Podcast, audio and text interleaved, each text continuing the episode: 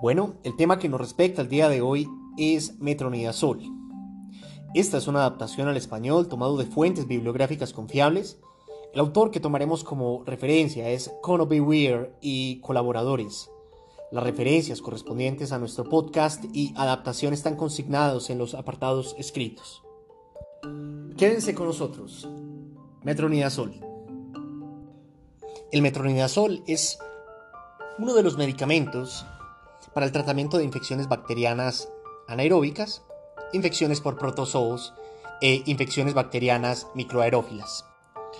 Es citotóxico para los microorganismos anaerobios facultativos. El metronidazol está aprobado por la FDA para el tratamiento de infecciones por protozoos como Trichomona vaginalis, Entamoeba histolítica, Giardia lambda, Blastocistos y Balanitum coli. También está aprobado por la FDA para infecciones bacterianas anaeróbicas causadas por especies de bacteroides, especies de Fusobacterium, especies de Clostridium, Garnerella vaginalis, Helicobacter pylori y especies de Prebotella.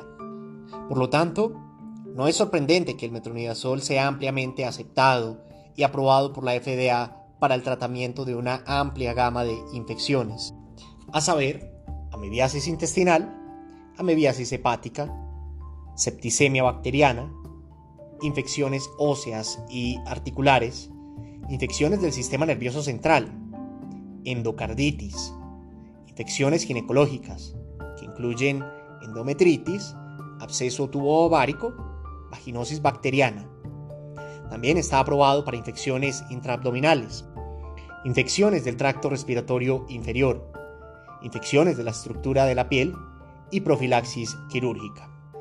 El metronidazol tiene usos adicionales fuera de la etiqueta en el tratamiento de otras infecciones e infecciones incluidas como balantidiasis, infecciones por mordeduras, clostridioides, tratamiento de resección postquirúrgica, enfermedad de Crohn, fístulas perianales, infecciones por Dietamovea fragilis, erradicación del Helicobacter pylori, como ya lo documentamos, periodontitis y tétano. El metronidazol tiene efectos bactericidas rápidos contra las bacterias anaerobias. Se le han demostrado propiedades bactericidas dependientes de la concentración contra entamoeba histolítica, Trichomona vaginalis, bacteroides frágiles y Clostridium perfringens, más rápidamente que las dosis de tratamiento de clindamicina. Actúa el metronidazol a nivel de estos microorganismos. Tiene otra ventaja, donde se documenta que también penetra la barrera hematoencefálica. Desde un punto de vista molecular, el metronidazol se difunde en el organismo, inhibe la síntesis de proteínas al interactuar con el ADN y provoca una pérdida de la estructura helicoidal del ADN y la rotura de la hebra. Por lo tanto, provoca la muerte celular en organismos susceptibles. El mecanismo de acción del metronidazol se produce mediante un proceso de cuatro pasos. El primer paso es la entrada en el organismo mediante la difusión a través de membranas celulares de patógenos anaeróbicos y aeróbicos. Sin embargo, los efectos antimicrobianos se limitan a los anaerobios. El segundo paso implica la activación reductora por las proteínas de transporte intracelular mediante la alteración de la estructura química de la piruvato ferredoxina oxidorreductasa. La reducción de metronidazol crea un gradiente de concentración en la célula que impulsa la absorción de más fármaco y promueve la formación de radicales libres que son citotóxicos. El paso 3, interacciones con objetivos intracelulares, se logra mediante la interacción de partículas citotóxicas con el ADN de la célula huésped, lo que da como resultado la rotura de cadena de ADN y la desestabilización fatal de la hélice de ADN. El cuarto paso es la descomposición de los productos citotóxicos.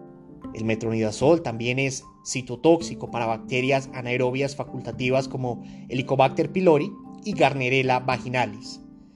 Pero el mecanismo de acción de estos patógenos no se conoce bien. El metronidazol se puede usar por vía oral, intravenosa o tópica. Viene en forma de cápsulas, tabletas, eh, dosis intravenosa. Debemos de tener en cuenta que la infusión de la solución intravenosa debe de durar entre 30 y 60 minutos. La administración oral se puede tomar con alimentos para ayudar a minimizar el malestar estomacal.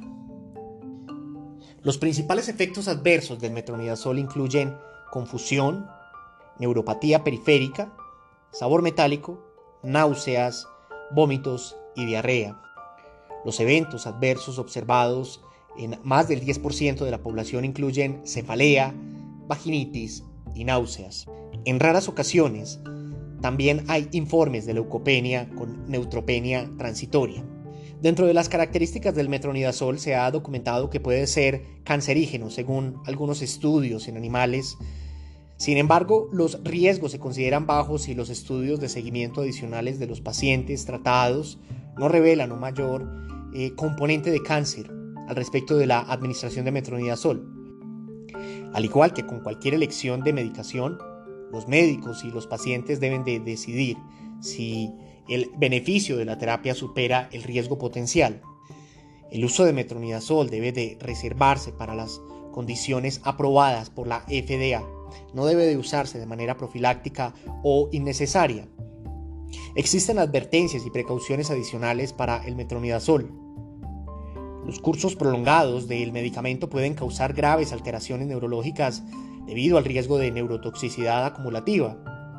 El uso prolongado también puede resultar en una superinfección fúngica o bacteriana debida a diarrea por Clostridium difficile, que en su caso ocasiona la colitis pseudomembranosa. Existen informes de colitis pseudomembranosa incluso después de más de dos meses de tratamiento post-antibiótico. La infección por candidiasis también puede ser más prominente durante el tratamiento con metronidazol. El metronidazol está contraindicado en pacientes con hipersensibilidad documentada al fármaco o sus componentes y debe de evitarse en el primer trimestre del embarazo. Los pacientes también deben de evitar consumir alcohol o productos que contengan propilenglicol. Mientras que toman metronidazol, los pacientes son propensos a desarrollar hepatotoxicidad secundaria, el metronidazol también está contraindicado si ha habido uso reciente de disulfiram en las últimas dos semanas. Los pacientes de edad avanzada, así como los pacientes previamente diagnosticados con insuficiencia hepática grave, no deben de consumir metronidazol y si lo consumen deben de tener una monitorización regular y cercana. Se han notificado reacciones similares al disulfiram en pacientes que bebían etanol mientras se les administraba metronidazol sistémico o vaginal. Una reacción típica de disulfiram causa rubor, taquicardia, palpitaciones, vómitos y náuseas. El alcohol debe de evitarse eh, en tratamiento hasta 48 horas antes y 14 días después de la finalización del tratamiento. Dependiendo de la fuente, la información del producto del fabricante recomienda evitar la ingestión de alcohol durante la terapia con metronidazol y durante al menos 48 horas posterior, ya que existe documentación al respecto del aumento de la resistencia del metronidazol en el tratamiento de la colitis pseudomembranosa por Clostridium difficile. Los prescriptores, los equipos de atención primaria, deben de educar de manera rutinaria a los pacientes para que se abstengan de suspender la terapia, hacer sus terapias únicamente en casos documentados donde esté aprobado el uso del medicamento. También que se abstengan del consumo de alcohol para prevenir la reacción al disulfiram. Este es Medical Commons.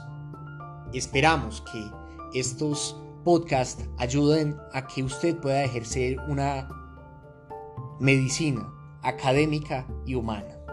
Hasta la próxima. Nuestros productos, audios y material se producen con licencia Creative Commons 4.0.